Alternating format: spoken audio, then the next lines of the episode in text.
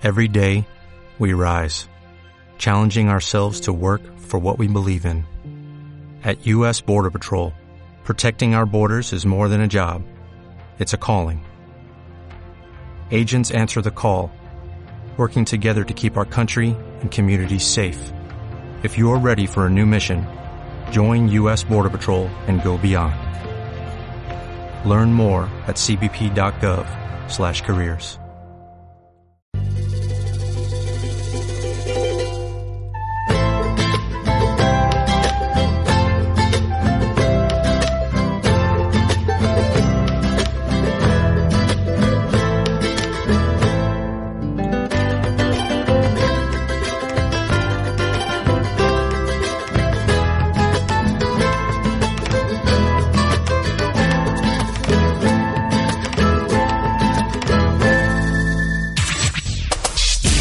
Programa Clasificación A. Programa Clasificación A. Contenidos informativos.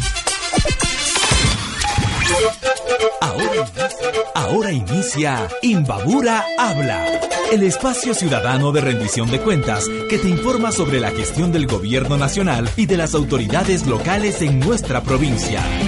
Escucha y conoce más sobre el desarrollo de nuestra localidad. La rendición de cuentas obliga a autoridades, funcionarios y representantes a informar sobre el ejercicio de su gestión y la administración de recursos públicos. Artículo 89, Ley de Participación Ciudadana y Control Social.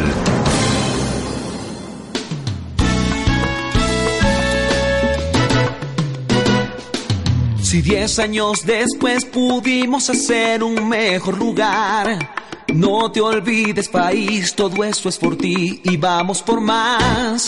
Si esta oportunidad... Un buen día y un buen vivir para ustedes, amigos oyentes. Bienvenidos a su programa Imbabura Habla, un espacio de rendición de cuentas de las acciones del gobierno nacional en nuestro territorio, porque su derecho es estar bien informado. Hoy conoceremos acerca de la educación superior. Nuestro invitado, René Ramírez, secretario nacional de Educación Superior. Bueno, para conversar con la autoridad vamos con nuestros compañeros de Habla Pichincha que ya se encuentran en Quito. Una buena mañana para todos ustedes y un buen vivir. Nos conectamos con Quito. Bienvenida a las 24 provincias del Ecuador en este momento se enlazan a través de la red de radios amigas de Habla Ecuador. 217 radios enlazadas en este momento en todo el territorio ecuatoriano. Bienvenidos compañeros también de Habla Ecuador en cada una de sus provincias. Conocer la información de voz de las mismas autoridades es una característica de Habla Ecuador, haciendo efectivo nuestro derecho de estar bien informados. Recordemos que una ciudadanía bien informada toma mejores decisiones. Por eso eh, damos la bienvenida en este momento al secretario de Educación Superior, Ciencia, Tecnología e Innovación, René Ramírez Gallegos. Él es académico, economista, maestro en Desarrollo Económico por el Instituto de Estudios Sociales eh, de Holanda y maestro en Gobierno y Políticas Públicas. Se ha desempeñado como secretario nacional de Planificación y Desarrollo, secretario de Educación Superior, Ciencia, Tecnología e Innovación, presidente del Consejo de Educación Superior, presidente de la empresa pública Yachay,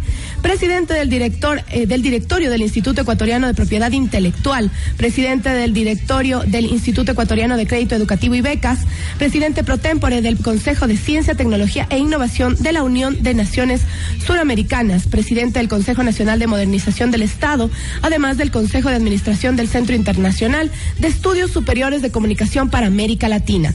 Ha realizado publicaciones referentes a estudios de pobreza, desigualdad, economía del conocimiento, educación superior, buen vivir, economía ecológica y uso del tiempo. Ha aportado en la construcción del Sistema Nacional de Planificación del Ecuador, en los planes nacionales del buen vivir y en el proceso de transformación de la educación superior ecuatoriana. Coordinó además y lideró el Plan Nacional de Desarrollo 2007-2010 y el Plan Nacional del Buen Vivir 2009-2013. Estamos en este momento con el secretario de Educación Superior, Ciencia, Tecnología e Innovación, René Ramírez. René, muy buenos días, bienvenido a Habla Ecuador. Las 24 provincias lo escuchan. Bueno, muy buenos días, Carla, a toda la población. Eh, siempre es un gusto estar aquí. Muchísimas gracias por acompañarnos el día de hoy para hablar, como decíamos al inicio, de un tema sumamente importante que es para toda la sociedad ecuatoriana, eh, la educación superior.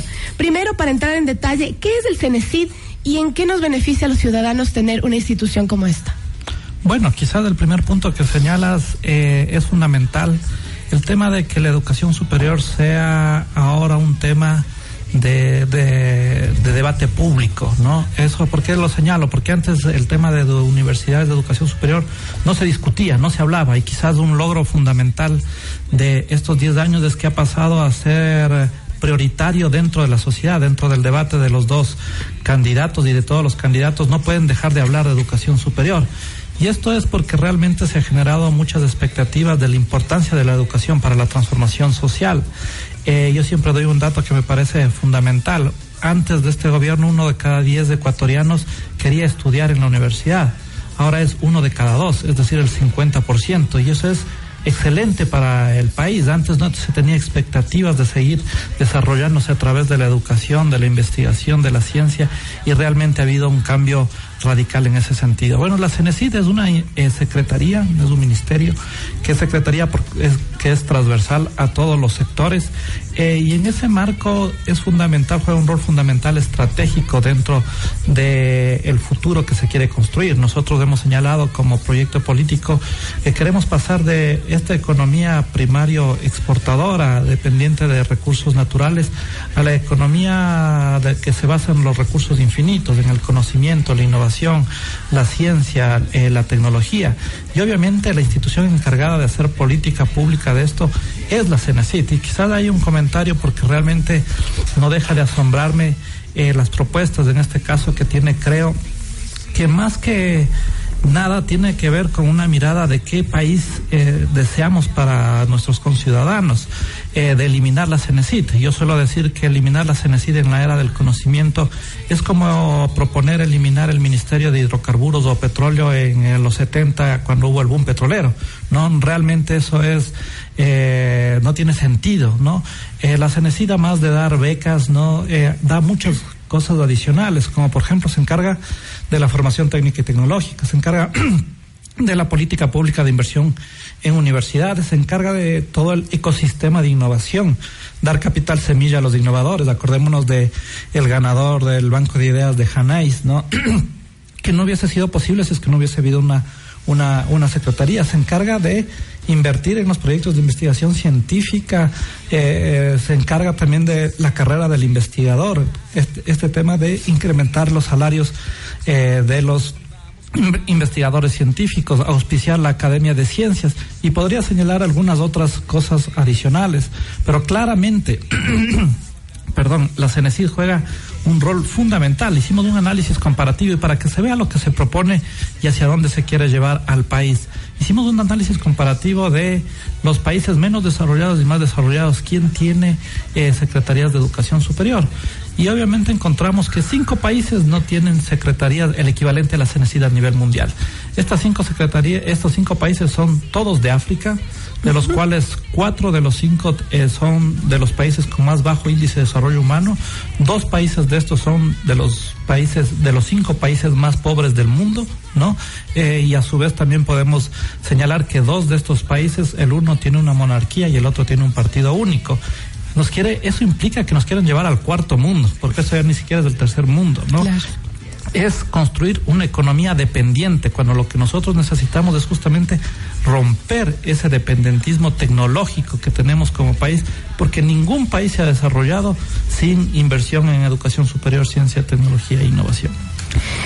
Vamos ya andando un poco más en el tema. 13.9 mil millones de dólares eh, al sistema de educación superior entre el 2007 y el 2016. Todo lo que usted ha comentado, obviamente, tiene que ser financiado de alguna manera. A esto le llamamos gasto público.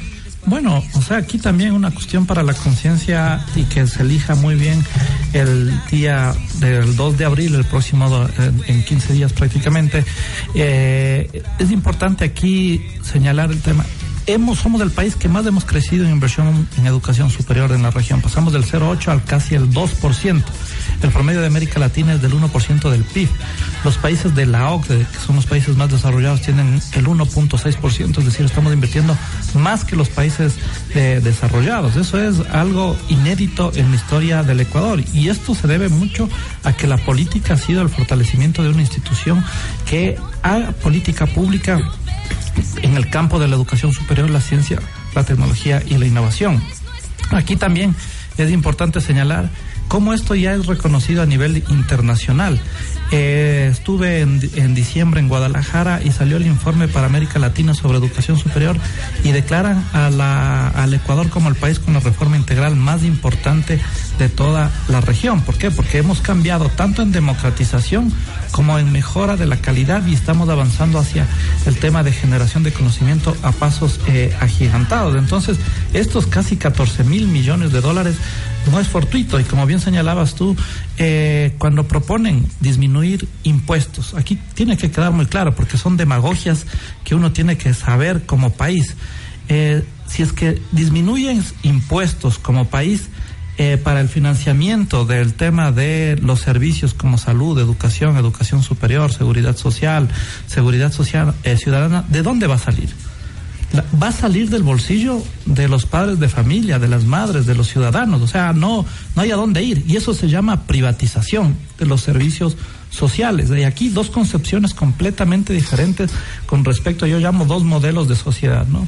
El un modelo de sociedad que ve a la educación y lo pone literalmente en su programa de gobierno de creo, en este caso el partido político que va a haber vouchers en educación. ¿Qué significa esto? Significa simplemente que se va a un proceso de privatización y al final de cuentas implica procesos de eliminación de la gratuidad porque hacen insostenible el sistema disminuyes impuestos, ¿no? Das un voucher a cada una de las personas. Muchas personas se pueden eh, trasladar hacia el ámbito privado, hacia las instituciones privadas. Con eso queda desfinanciado el sector público. Tienen que empezar a cobrar, eh, en el caso, por ejemplo, de las universidades, tendrían que cobrar eh, aranceles dentro de las universidades públicas. Eso se llama privatización. Al final de cuentas, lo que ahora es una acción colectiva en donde sepa la ciudadanía únicamente el 7.5% de la población económicamente activa paga impuestos y con eso se financia la gratuidad de educación, salud, seguridad social, seguridad ciudadana. Y ahora la, contrapropuesta de, en este de creo es no, bajemos impuestos y que eh, algunas personas tengan ese dinero literalmente en sus bolsillos, pero la mayoría no va a poder pagar, en este caso, las carreras y no va a poder pagar lo que ya cobran, en este caso, las universidades privadas y las públicas se harían otra vez con aranceles, cuando ahora es completamente gratuita. Entonces, lo que para nosotros es derecho, para creo, en este caso, es eh, un bien de consumo, una mercancía. Para nosotros la educación es un derecho, tiene que ser masiva y completamente gratuita, ¿no? Siete de la mañana, 14 minutos, estamos escuchando en este momento en un diálogo con el secretario eh, del CENESID, René Ramírez. Estás escuchando Habla Ecuador. Es clarísimo lo que nos comenta en este momento René, pero para que nos quede más claro aún, en pocas palabras, ¿cuál es la importancia de contar con gratuidad en la educación superior? Bueno, la gratuidad es el mecanismo para construir una sociedad radicalmente democrática. No, no puede haber eh, en este sentido, como también se señala, un libre ingreso cuando realmente ese libre ingreso depende si es que la población tiene capacidad de pago. ¿No? La gratuidad lo que garantiza es tener derechos, ¿no? Y ese derecho también se tiene una perspectiva de que es a través de la acción colectiva de todos los ecuatorianos que garantizamos el derecho de todos. Eh, aquí no es una sociedad del sálvese quien pueda que hemos intentado construir en la Revolución Ciudadana. Aquí es una sociedad en la que todos eh, arrimamos hombros para que todos mejoremos. Y esto realmente ya ha producido otro tipo de sociedad midas como midas, en este caso, la, pobreza, la desigualdad, eh, la mejora de bienestar, en estos 10 años ha mejorado radicalmente eh, estos indicadores, ¿no? Eh, lo dice la CEPAL, lo dicen los organismos internacionales, no solo, no solo nosotros. y, pero lo principal que se ha hecho también en estos años es democratizar acceso a derechos sociales. La gratuidad justamente ha permitido democratizar Hice un estudio justo cuando estábamos discutiendo en la Asamblea Constituyente sobre lo que constituía el arancelamiento en las universidades públicas. Y la conclusión es, es eh, elocuente, es evidente. El poco mucho arancelamiento que se tenía en las universidades públicas constituía una barrera de entrada eh, para los estudiantes a la universidad ni siquiera se tenían los pobres eh, expectativas de entrar a la universidad. En este momento, sepa la ciudadanía, en estos 10 años eh, la matrícula del 40% más pobre incrementó 101%. En la década pasada eh, se redujo en menos 15%. ¿Por qué? Porque no le interesaba a los gobiernos que la gente pobre o la clase media eh, estudie, no, no, no, no era parte de la estrategia de construir otro tipo de sociedad. En este momento, siete de cada diez ecuatorianos que ingresan a la universidad son primeras generaciones de sus familias que ingresan a la universidad. Y esto es cuatro veces más alto de lo que eh, realmente sucedía antes de este gobierno. ¿Qué está diciendo esto? Está diciendo que se está democratizando la sociedad a través de la educación, pero con un tema fundamental. A nosotros nos interesa no ser un Estado que ad infinitum, por ejemplo, le da a un ciudadano un bono de desarrollo humano. No, no, es la idea de que este ciudadano dependa siempre del Estado, sino que a través de la democratización de capacidades, esa persona pueda, a través de la educación, conseguir un buen trabajo y salir de la pobreza, ¿no? Entonces realmente esto produce emancipación social y esto produce democratización y esto produce mayor igualdad social, la gratuidad en la educación superior. Podemos decir entonces, René, que, que democratizar la educación es el acceso para la población vulnerable o a la población que tiene menos recursos. ¿Eso es democratizar la educación superior? ¿Un acceso para todos? Bueno, efectivamente, lo que nosotros estamos diciendo que democratizar el acceso a la educación es que todos los ecuatorianos tengan igualdad de oportunidades para, en este sentido, ingresar a las universidades. Desde el, o sea, que no dependa de nada sino que lo único que eh, sea el limitante, llamémoslo así, eh, sean las propias capacidades, pero esas capacidades que a su vez vamos igualando a través de la mejora del sistema del bachillerato, de los colegios, de eh, las escuelas. Y efectivamente, una vez más, el tema de la democratización, aquí lo que hemos mostrado, porque se tenía estigmas, los pobres no son capaces, ¿no? nosotros pusimos un examen de conocimiento, de razonamiento eh, verbal, numérico y abstracto. Y lo que se demostró es algo fundamental, que los pobres eh, entran a las universidades, tanto es así como señalaba que se ha duplicado la matrícula del 40% más pobres, de los indígenas, de los afroecuatorianos, y que tienen las mismas capacidades que cualquier persona que de estratos recursos altos, ¿no? Pero no tenían oportunidades, porque si es que tú le pones una barrera de entrada en donde cobras la universidad, esa persona ya ni siquiera quiere ir a la universidad, porque va a decir, no tengo plata para ir a la universidad. Entonces ya eh, tiene como expectativa directamente ir a trabajar. Entonces la gratuidad también cambia las expectativas y no solo eso, de entrar en el tercer nivel, sino de avanzar en el cuarto nivel y no solo en el cuarto nivel nacional, sino la gente tiene expectativa de irse a estudiar afuera a las mejores universidades del mundo. Nosotros en los próximos días daremos la beca número 20 mil que hemos dado en estos 10 años. En los últimos 20 años se dieron 237 becas, o sea, que se sepa la magnitud de la inversión que esto implica. Estamos invirtiendo hasta el momento 560 millones de dólares en becas para que estudien en las mejores universidades del mundo. Esto es fundamental eh, para el país porque antes los únicos que podían acceder a estudiar en el exterior son las personas de altos recursos económicos. Siete de la mañana, 20 minutos, estamos conversando con el secretario del CENESID, René Ramírez.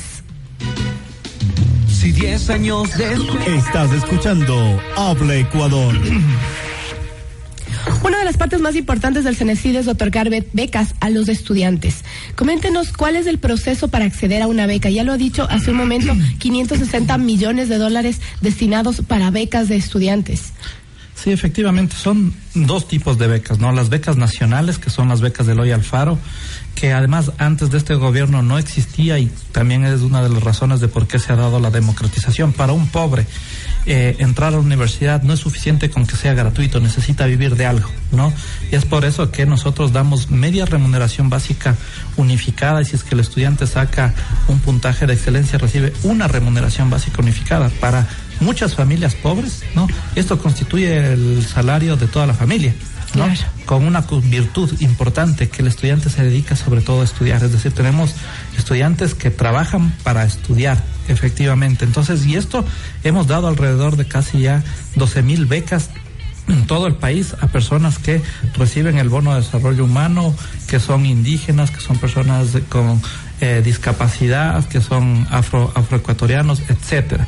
Eh, la, la, otra política que tenemos es la política para estudiar especializaciones de cuarto nivel, eh, de maestría, de doctorado en las mejores universidades del mundo. La convocatoria está abierta, dicho sea de paso, eh, una invitación para que la ciudadanía aplique, para que pueda estudiar. Estamos hablando, eh, para que se sepa, que un promedio de 100 mil dólares por estudiante que va a estudiar en las mejores universidades del mundo, si es que es maestría, si es que es doctorado, es un poco, es, es mucho más, eh, que son temas que nunca antes eh, se había eh, tenido como política pública, ¿no? Y yo siempre, yo siempre pregunto, ¿quién de los que estamos aquí en esta radio o que está escuchando tiene 100 mil dólares para irse a estudiar en el exterior, ¿no? Yo creo que eh, muy pocas personas tienen eso, contados, que, contados con los dedos de la mano, eh, y ahora es una política pública que lo da la CNCIT justamente para que nos igualemos en oportunidades, ¿no? Entonces, eh, es importante señalar que está abierta la convocatoria, que pueden aplicar. Tenemos también eh, Globo Común, que son en países que dan becas de cooperación para eh, el Ecuador, pero en este momento, una vez más, estamos llegando a las 20 mil becas y esto eh, genera un precedente en la historia del Ecuador que permitirá justamente construir otro tipo de eh, eh, sistema de educación superior. Y, re, y, recalcar también que estas becas no solamente son para estudiantes que, que viven en Quito, que viven en Guayaquil, sino a nivel nacional y en cualquier rincón de nuestra patria. Sí, por supuesto, ¿no? De hecho, por ejemplo, simplemente para que sepa la ciudadanía, eh, la provincia que en términos relativos más becarios tiene es Chimborazo, ¿no? Entonces no es para exclusivamente para Quito, sino para toda la población. Tenemos de todos los rincones del Ecuador eh, becarios y esto también permite la democratización territorial, porque lo que está sucediendo es que llega en este caso el becario, que son alrededor de 4.500 que ya han retornado, eh, y se van directamente a sus provincias y eso permite justamente jalar en el buen sentido el desarrollo de sus provincias cuando se insertan en las universidades eh, de cada uno de los territorios o en el sector privado o en el sector público de cada uno. Tenemos mayor talento humano y un talento humano completamente especializado.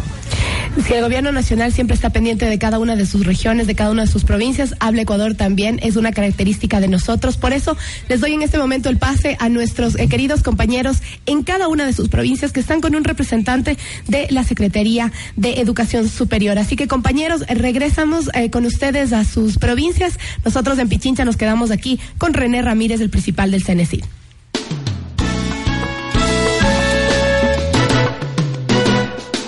Si diez años después pudimos hacer un mejor lugar, no te olvides país, todo eso es por ti y vamos por más.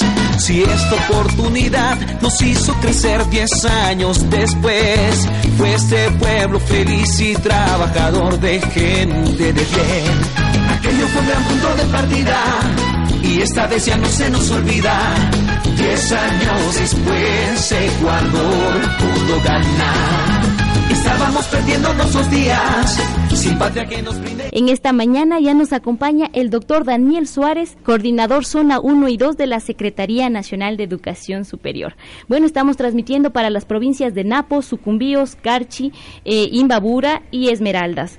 Le recordamos a usted que este es un programa para que usted esté informado y conozca de cerca de las, de las autoridades lo que usted necesita saber. Bueno, doctor, bienvenido a este espacio. Estamos ya para cinco provincias de nuestro país. Qué importante ha sido eh, la, tener una secretaría que regule la educación superior.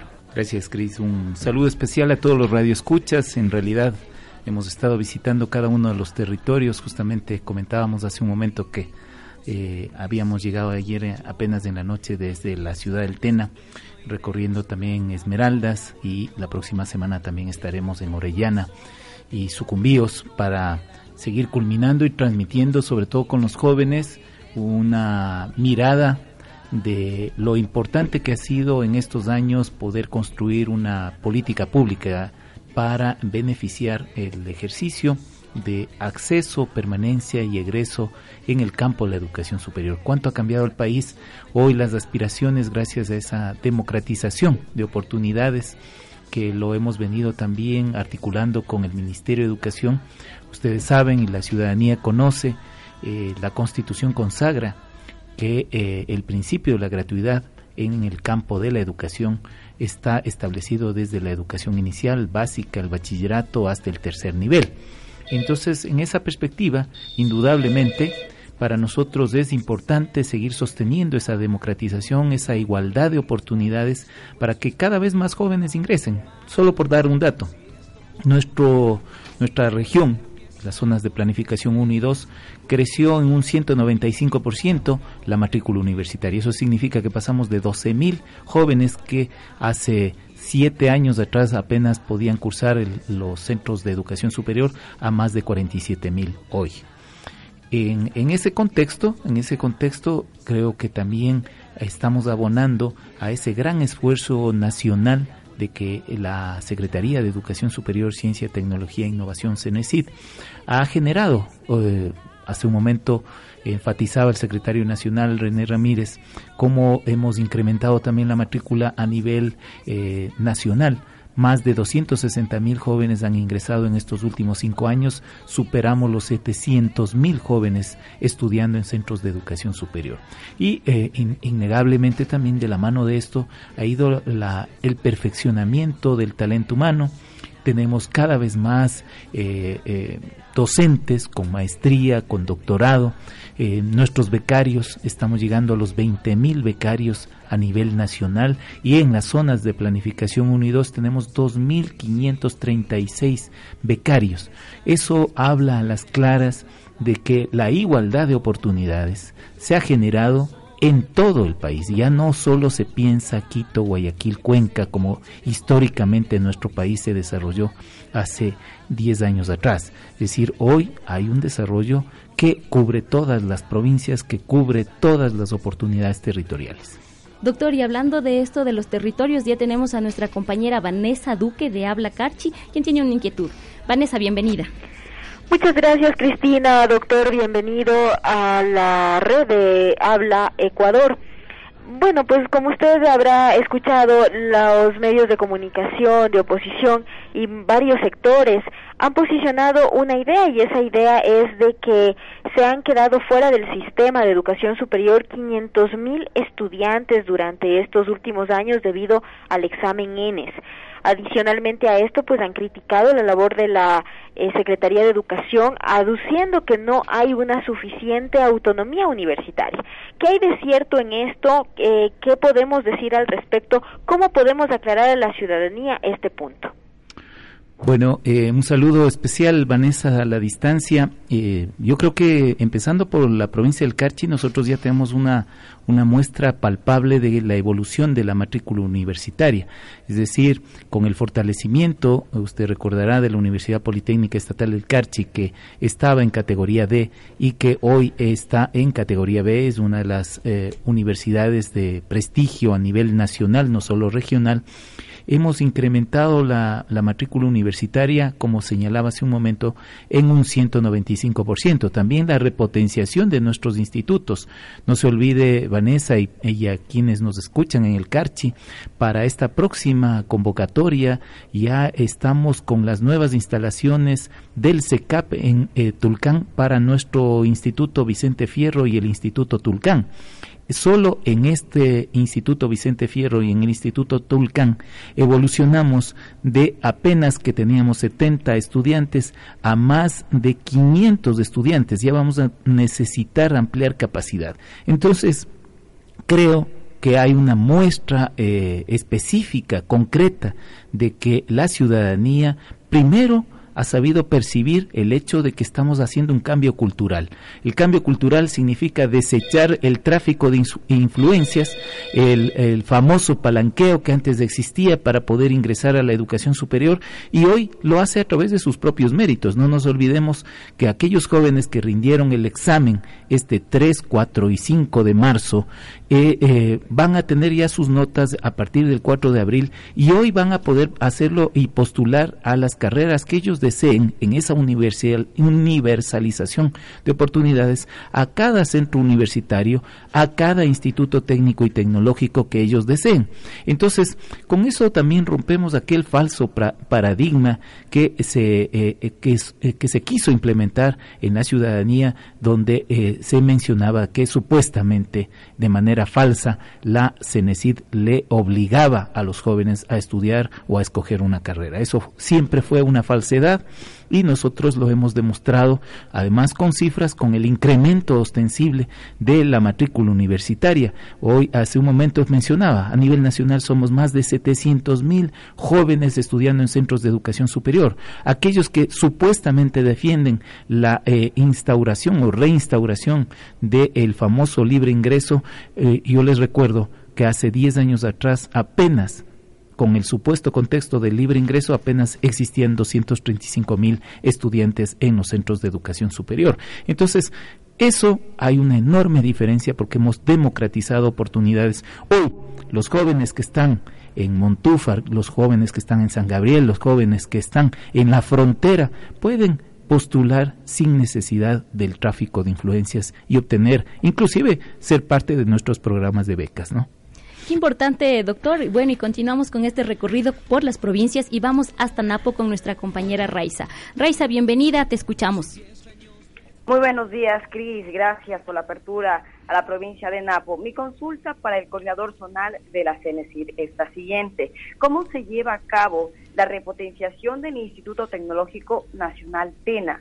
Y por favor, háblenos sobre el convenio de la nueva construcción del CECAP mediante convenio, el cual será para ese instituto. Hola Raiza, un saludo especial. Ya estoy en Ibarra, como te podrás dar cuenta.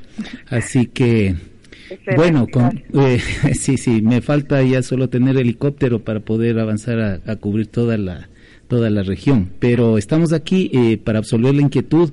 Un saludo especial a todos en la provincia del Napo. En realidad, en estos días hicimos unas muy buenas noticias. Primero, como hemos venido enfatizando, el acceso universitario se lo hace ahora directamente a partir desde el 4 de abril que recibirán las notas de quienes eh, rindieron el examen nacional de educación superior unificado con el ser bachiller. Esto también se va a reforzar hoy, eh, mucha atención, y esto lo he comunicado también en medios de comunicación en el TENA. Eh, aquellos que no pudieron rendir el 3, 4 y 5 de marzo, hoy lo van a rendir en cada una de las localidades. En específico, en el TENA va a rendirse este examen con el apoyo de nuestros docentes del Instituto Tecnológico TENA y del Instituto y de la Universidad Iquia que estuve ayer presente, eh, vamos a rendir en los laboratorios de IKIAM hoy a partir de las 8 de la mañana. Entonces, este tema ha generado también el hecho de, muy importante con respecto a tu pregunta, de repotenciar el Instituto Tecnológico Superior TENA. En este momento el Instituto Tecnológico Superior tiene, tiene una capacidad instalada para recibir 450 jóvenes que funcionan básicamente en siete carreras, tres, eh, de carácter focalizado. Formamos a nuestros policías, formamos a, las funcionarias del MIES, formamos a los técnicos en atención primaria de salud, pero también estamos recibiendo a la, a la ciudadanía en general. En ese sentido, el convenio con el SECAP es una disposición presidencial a nivel nacional, donde se estableció la necesidad de que con la repotenciación que tuvo el SECAP, con una inversión propia que ha realizado el SECAP, esas instalaciones, esas modernas instalaciones, que los jóvenes van a tener la oportunidad de visitarlo, y, dicho sea de paso, vuelvo a señalar, este próximo jueves 30 de marzo estaremos con el secretario nacional René Ramírez en el TENA. Eh, formalizando este proceso de las nuevas aulas para el Instituto Tecnológico Superior TENA. Ahí tendremos capacidad instalada ya para 750 jóvenes eh, que se podrán formar en las ocho aulas que están eh, eh, por terminarse en el mes de abril. Entonces, esto nos mm, permitirá también fortalecer con alianzas estratégicas, como hemos hecho con la prefectura del Napo, a quien agradezco también públicamente a Sergio Chacón, siempre su disposición, con eh, ICAM, que vamos a fortalecer también una relación interinstitucional, Universidad Regional Amazónica, Instituto Tecnológico Superior TENA, y como se ha señalado muy claramente, el Instituto Tecnológico Superior TENA, como el Instituto Vicente Fierro en, el Carchi, eh, son parte del germen de las futuras 40 universidades tecnológicas que habla Lenin Moreno. Entonces, eso no es demagogia, esto ha venido siendo planificado, organizado y hoy ya cuenta inclusive con un presupuesto a más de los 400 millones de dólares de reconversión de los institutos, tenemos 361 millones de dólares para hacer realidad ese sueño de tener más jóvenes en la educación superior y nosotros sí llegar al millón, pero al millón de estudiantes en centros de educación superior. Continuamos nuestro recorrido por las provincias, nos vamos hacia Esmeraldas con nuestra compañera Joana. Joana, te escuchamos. Un gusto, Cristina. Muchas gracias por darme el paso. Saludos cordiales a todos los amigos que nos escuchan a través de las cinco provincias enlazadas a este programa zonal de la CNC. Coordinador, buenos días. Mi pregunta desde Esmeraldas es, conocemos que conocemos que en Esmeraldas existen tres institutos superiores, pero sin embargo la demanda es muy amplia. ¿Será que se va a ampliar, se va a crear otro instituto? Y otra pregunta añadida es, también se va a repotenciar el Instituto Luis Tello, coordinador. Eh, Joana, un saludo especial. No sé si estuviste en la rueda de prensa que hicimos la semana pasada con Francisco Cadena, el CEACES. Ahí anuncié dos cosas muy importantes. La primera es la repotenciación de la capacidad instalada del Instituto Tecnológico Tello con, conjuntamente con el 5 de agosto, en el cual nosotros vamos a construir una nueva edificación justamente en la ciudad de Atacames y le invito también a la ciudadanía de Esmeraldas a que nos acompañe el 29 el 29 eh, de marzo estaremos también con el secretario nacional René Ramírez a las 16 eh, horas de la tarde en Atacames, eh, justamente formalizando el inicio del proceso de la construcción del nuevo Instituto Tecnológico Superior para la provincia de Esmeraldas y que será nuevamente, así como hemos venido enunciando en las otras provincias, la base de la futura Universidad Tecnológica para la provincia de Esmeraldas. Entonces, eso permitirá tener una capacidad ampliada de 1.920 estudiantes que estudiarán en ese centro de educación superior y que se sumará a los logros que ya tiene la Universidad Técnica Luis Vargas Torres. Recordará Joana y, nuestros radioescuchas en Esmeraldas que mucho se nos acusó por parte de la oposición de que la... Em, la intervención no había generado resultados. La intervención ha, eh, ha generado resultados. Hoy la eh, extensión de la Concordia oficialmente ya por el Consejo de Evaluación, Acreditación y Aseguramiento de la Calidad es una eh, extensión debidamente acreditada. Muchas gracias, doctor. Como tenemos invitados también a, nuestras diferentes provincias, compañeros, les damos el paso para que ustedes continúen con sus respectivos invitados.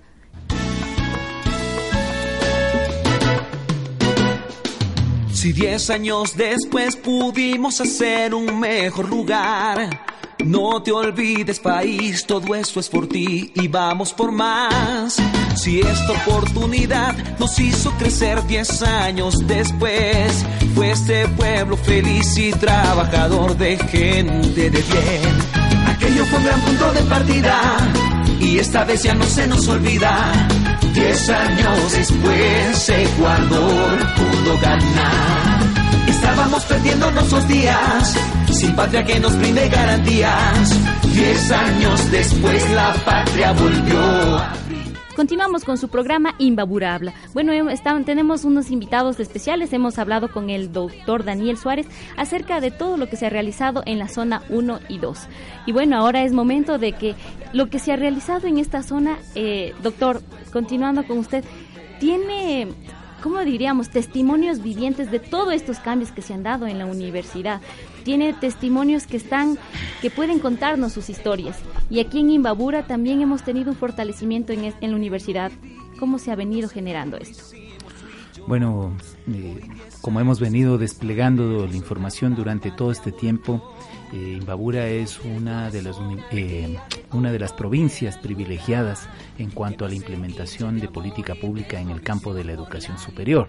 No nos olvidemos los imbabureños e imbabureñas que hace cinco años atrás a muchos nos acusaban de que estábamos eh, generando falsas expectativas cuando hablábamos de Yachay y el proyecto de la ciudad del conocimiento y mucha gente empezó a creer en ese proyecto cuando en el 2011, exactamente, perdón, en el 2012 eh, visitamos por primera vez Urcuquí con el señor presidente de la República, eh, Rafael Correa Delgado, que ha sido innegablemente un enorme liderazgo que ha permitido ir concretando estos esfuerzos en beneficio de los jóvenes. Entonces, hoy Yachay es una realidad concreta.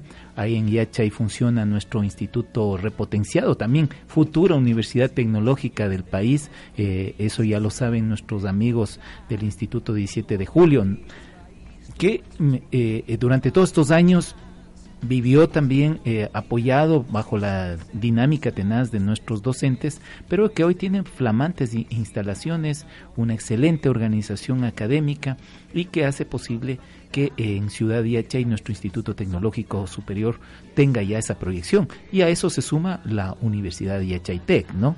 Entonces, desde luego eh, el desarrollo y la implementación de la matrícula universitaria, nosotros en, este contexto también eh, es la que más ha crecido en cuanto a la matrícula universitaria. No nos olvidemos que no solo hay oferta académica pública, sino también oferta académica particular.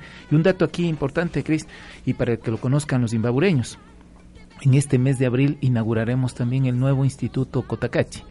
Ustedes saben que eh, eh, la eh, señora vicepresidenta encargada, Sandra Naranjo, visitó esta semana las instalaciones de nuestro futuro Instituto Repotenciado del Cotacachi, antes conocido como el Instituto del Cuero. ¿no? Funciona junto y adscrito a la unidad educativa eh, eh, del, cuero exactamente en Cotacachi y eh, este instituto tendrá una capacidad instalada para 1920 estudiantes. El instituto absorbe las capacidades de los institutos Otavalo, República del Ecuador, el instituto también también el, Instituto Ulpiano de la Torre, aquel instituto emblemático que nos ha llenado de música y de alegría en, la provincia de Imbabura. Entonces, eh, vamos a tener a todos esos institutos funcionando ahí, ¿no? Eh, y también el Instituto Kotagachi está siendo contemplado como parte de las 40 universidades tecnológicas. Cualquier universidad, yo le digo, la capacidad instalada de una universidad particular como la Universidad de Otavalo, que en este momento está por los 550 estudiantes, va a ser superada por un instituto eh, de carácter público porque su capacidad instalada va a ser de 1920 estudiantes. Entonces, ese habla a las claras de que la inversión pública para beneficiar cada vez más que jóvenes de la provincia de Imbabura puedan acceder a la educación superior, que puedan acceder en igualdad de oportunidades. Los jóvenes de Pimampiro, de Urcuquí, de eh, San Pablo del Lago, de Otavalo, de Cajas, de, todos los sectores puedan acceder a estos eh, importantes espacios. Y obviamente también hemos estado acompañando los procesos de todas las universidades. La semana pasada estuvimos en un comité regional consultivo donde participan nueve universidades y 24 institutos técnicos y tecnológicos de carácter público y particular. Qué importante todo lo que se desarrolla en la provincia de Imbabura. Ahora sí, continuemos con nuestra invitada. Diana Elisa Arichábala es licenciada en Ciencias de la Educación, especialización inglés. Eh, ella ha tenido una capacitación TESOL del programa Good Teacher de siete meses en Estados Unidos. Diana, bienvenida. Eh, qué importante tener esta capacitación para ti y sobre todo en tu especialidad inglés. ¿Cómo ha cambiado esto para ti? Eh, bueno, primeramente buenos días y esta experiencia de viajar al exterior con una beca de la eh, cambió mi vida, ¿no? Eh, antes de la beca yo no sabía inglés y, a pesar de que era licenciada de inglés, entonces yo me sentía con vergüenza, pues digo, ¿cómo voy a ser una profesional así? Entonces me enteré del gobierno que estaba ofreciendo becas, que esto antes no se daba nunca. Entonces, primera vez que daban becas, entonces yo intenté, estudié, gané la beca y prácticamente al estar allá los siete meses entendí inglés. Ahora puedo decir que sé inglés, me siento segura de mis conocimientos y vengo acá a dar a los chicos eh, inglés, ¿no? Inglés ya segura y con las estrategias, con todo lo que aprendí allá. Si tú no hubieras tenido la beca, ¿hubieses podido acceder a este curso? No, imposible, imposible. Eh, obviamente pensar en gastar 32 mil dólares en mi familia no lo tenía. Este era un sueño que tal vez era imposible para mí, pero gracias a la CENESID ahora se cumplió, ¿no? Entonces, innegable, la, una de las gratitudes más buenas es la, es la gratitud, digamos. Y para mí, la CENESID ha sido una bendición, una bendición en mi vida. Eh, ahora soy docente del Instituto 17 de Julio, trato de dar lo mejor, lo que ellos invirtieron en mí. El dinero nunca se gastó, el dinero se invirtió en gente, se invirtió en ecuatorianos, se invirtió en obras. Y eso, hay que agradecer. Es decir, que la inversión no ha sido infructuosa, como dicen muchos, que la inversión no sirvió. No, eso sí, eso es una mentira, eso es imposible. El dinero se queda aquí. Y, se queda sobre todo con la gente que a veces no los vemos incansables, los sueños tal vez. ¿Para ti alguna vez se te vio incansable llegar a este sueño? Claro, de hecho yo antes había intentado y no me salió, pero con las Sendecis lo pude hacer. Muy bien, Diana. Eh, doctor, para finalizar, qué importante es tener una educación pública gratuita, que se sigan dando becas, que los estudiantes de, que de diferentes, digamos, afros, indígenas puedan acceder. ¿Qué importante es esto tener aquí en el país? Yo voy a poner cifras locales. Eh, y me parece que es importante. De los 47 mil y más eh, estudiantes en este momento en los centros de educación superior, 7.800 pertenecen a pueblos y nacionalidades originarios de nuestro Ecuador, indígenas, afroecuatorianos, montubios. Es decir, hemos hecho realidad un proceso de cambio estructural. El cambio estructural significa que aquellos que no tenían oportunidades antes, hoy las tienen a través de este ejercicio de aplicación y de convocatoria de igualdad de oportunidades. Hoy justamente eh, para que lo conozcan también los radioescuchas, vamos a, a, reconocer a 500 docentes de las unidades educativas de la provincia de Imbabura que van a recibir un certificado como capacitadores mucha atención también a los padres de familia, porque van a iniciar capacitaciones gratuitas para el examen de eh, educación superior y el ser bachiller que se realizará a finales del mes de junio para el acceso universitario. ¿no? Ustedes recordarán que este proceso continúa, nosotros estamos totalmente conscientes de que hay que eh, seguir planificando en beneficio de nuestros jóvenes y entonces justamente hoy en nuestro auditorio a las 10 horas de la mañana estaremos entregando certificados a todos esos docentes que patrióticamente están sumándose también a un esfuerzo de seguir haciendo realidad la igualdad de oportunidades. Entonces, creo que estas condiciones que las estamos implementando en las provincias que estamos haciendo gestión, habla a las claras de que hemos generado igualdad de oportunidades, hemos democratizado el acceso universitario. Hoy, orgullosamente, 8 de cada 10 docentes son con título de maestría y doctorado.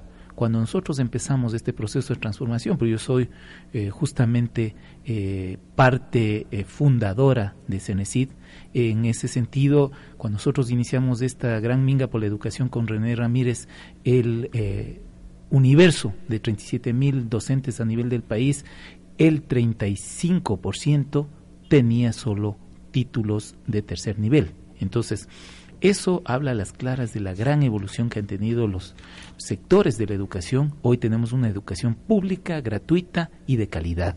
Eso innegablemente sabrá defenderse en este 2 de abril. Es decir, yo, estoy convencido de que eh, la ciudadanía ha asumido una cultura democrática, una cultura de defensa de esas oportunidades y que no se va a dejar ser presa de la demagogia y las falsas ofertas. Muchas gracias, doctor. Muchas gracias a nuestros dos invitados esta mañana. Usted es parte de Imbabura Habla. Es momento de nuestro segmento en la capital del Ecuador con nuestra compañera Carla Coronel. Recuerde que se realiza este programa para que usted esté bien informado, para que conozca de cerca la realidad y sobre todo para que usted pueda tomar decisiones. Oportunidad nos hizo crecer 10 años después. Fue este pueblo feliz y trabajador de gente de bien Aquello fue un gran punto de partida y esta vez ya no se nos olvida. Diez años después Ecuador pudo ganar. Estábamos perdiendo nuestros días, sin patria que nos brinde garantías. Diez años después la patria volvió a brillar. Adversidad ya se superó en este lugar capacitación en sistemas de riego, entrega de kits con semillas, insumos y herramientas, además de acompañamiento técnico gratuito a un estimado de 500 mil productores en todo el país y financiamiento para la renovación o adquisición de maquinaria de trabajo. A propósito del tema empleo, invitamos a dos personas a compartir sus opiniones.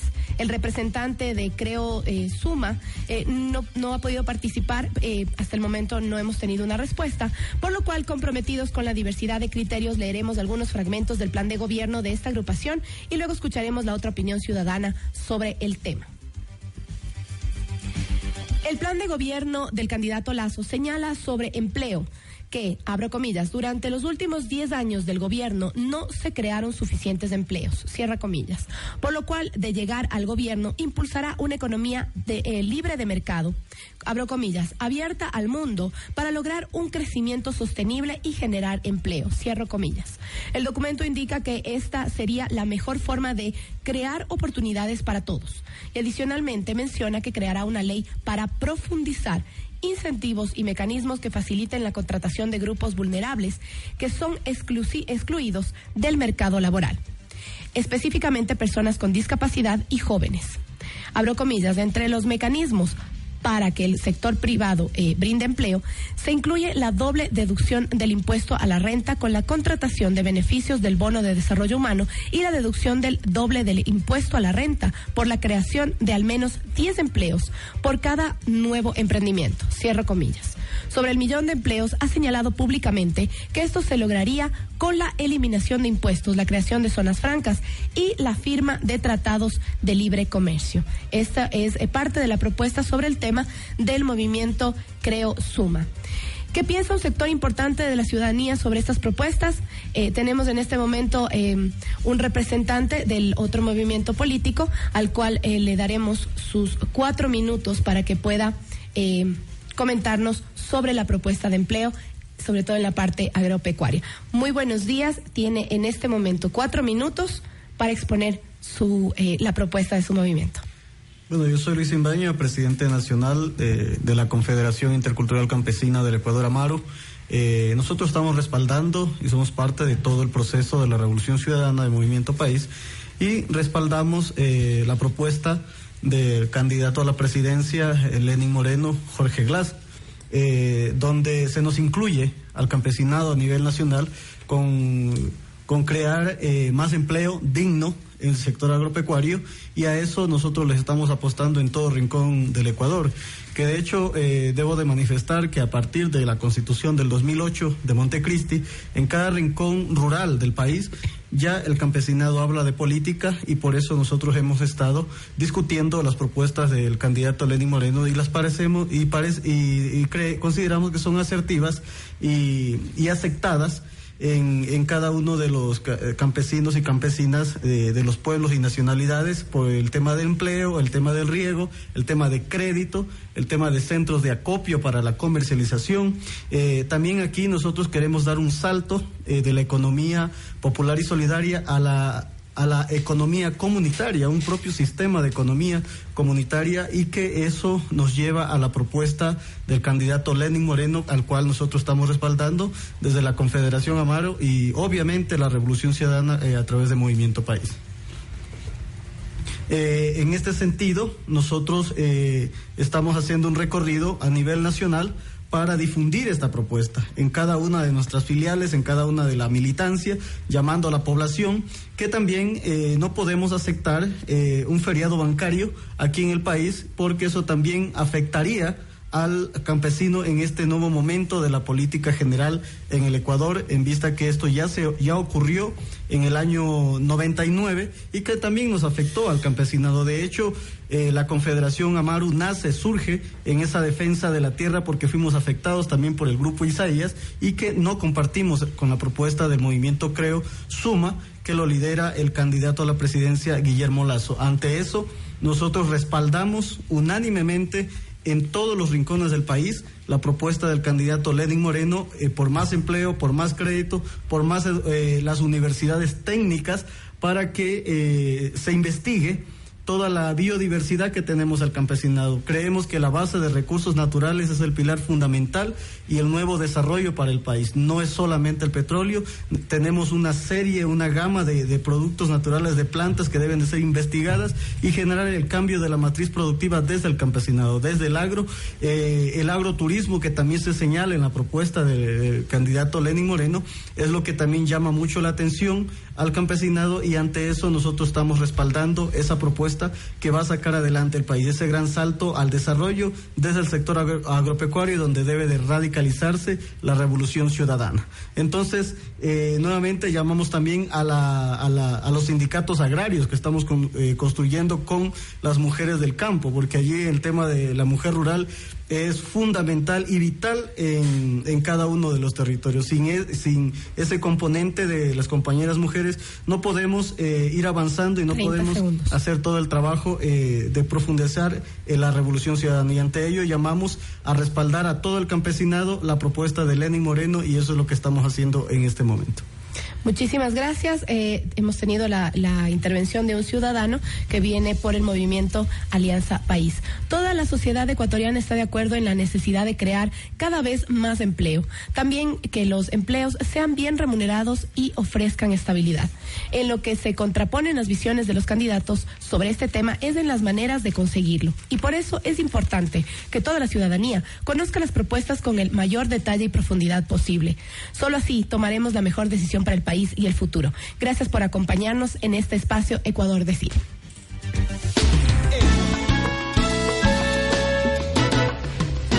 efectivo, si 10 años de estar bien informado.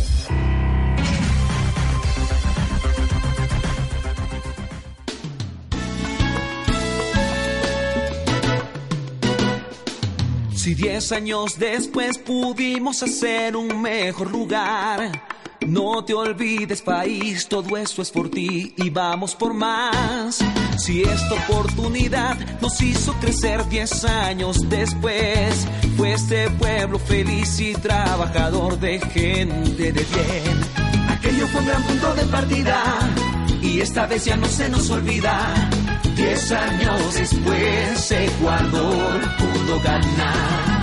Estábamos perdiendo nuestros días. Gracias, por por compartir con nosotros su programa Imbabura Habla. Hoy hablamos acerca de la Secretaría Nacional de Educación Superior y los cambios en la gratuidad de educación. Le recordamos que Imbabura Habla es un espacio para que usted esté informado. El día lunes tendremos un importante tema. Acompáñennos. Mi nombre es Cristina Herrería. Fue un gusto compartir con ustedes. debemos creer que otros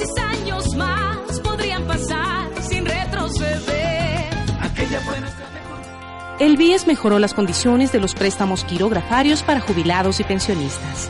El Banco del Instituto Ecuatoriano de Seguridad Social redujo las tasas de interés, amplió el plazo para pagar los préstamos quirografarios e incrementó la capacidad de financiamiento.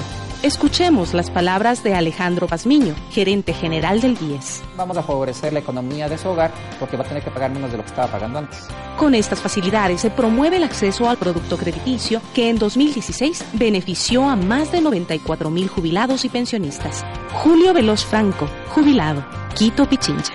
Entonces, gracias al banco podemos nosotros ya gozar de ese préstamo. El BIES entregará más de 1.670 millones de dólares en préstamos quirografarios en este año. En el pasado los afiliados del IES ni siquiera tenían un banco propio. No existían préstamos hipotecarios y las penurias para los jubilados eran aún mayores. Guido Jaramillo, jubilado, Quito Pichincha. Con el feriado bancario, en mi caso, que ganaba 100 mil sucres, cuando fui a cobrar luego de la dolarización, lo que me dieron es 4 dólares. Entonces eso quebró los presupuestos de todos los hogares. La pesca artesanal en Manabí se reactiva con equipamiento renovado. Más de 1.700 pescadores artesanales de varios cantones manavitas recibieron equipos y artes de pesca. Escuchemos las palabras de Fermina Carrillo, miembro de la Asociación Frutimar. Antes no teníamos el apoyo, pero hoy ya tenemos apoyo por todo y todo, está en capacitaciones y en implementos también de trabajo, porque no lo teníamos. A veces teníamos que venir aquí a San Mateo a empacar al vacío, pero ahora que lo tenemos ya en nuestro, en nuestro lugar de trabajo es mucho mejor. Gracias por escuchar Imbabura Habla, el espacio ciudadano de rendición de cuentas que te informa sobre la gestión del gobierno nacional y de nuestras autoridades. Hasta el próximo lunes. La rendición de cuentas obliga a autoridades, funcionarios y representantes a informar sobre el ejercicio de su gestión y la administración de recursos públicos. Artículo 89, Ley de Participación Ciudadana y Control Social. Autorización 0301 CNE Elecciones Generales 2017. Exacto. Hola, buenos días, mi pana. Buenos días, bienvenido a Sherwin Williams. ¡Ey! ¿Qué onda, compadre? ¿Qué onda? Ya tengo lista la pintura que ordenaste en el ProPlus app. Con más de 6.000 representantes en nuestras tiendas listos para atenderte en tu idioma y beneficios para contratistas que encontrarás en aliadopro.com. En Sherwin Williams somos el aliado del PRO.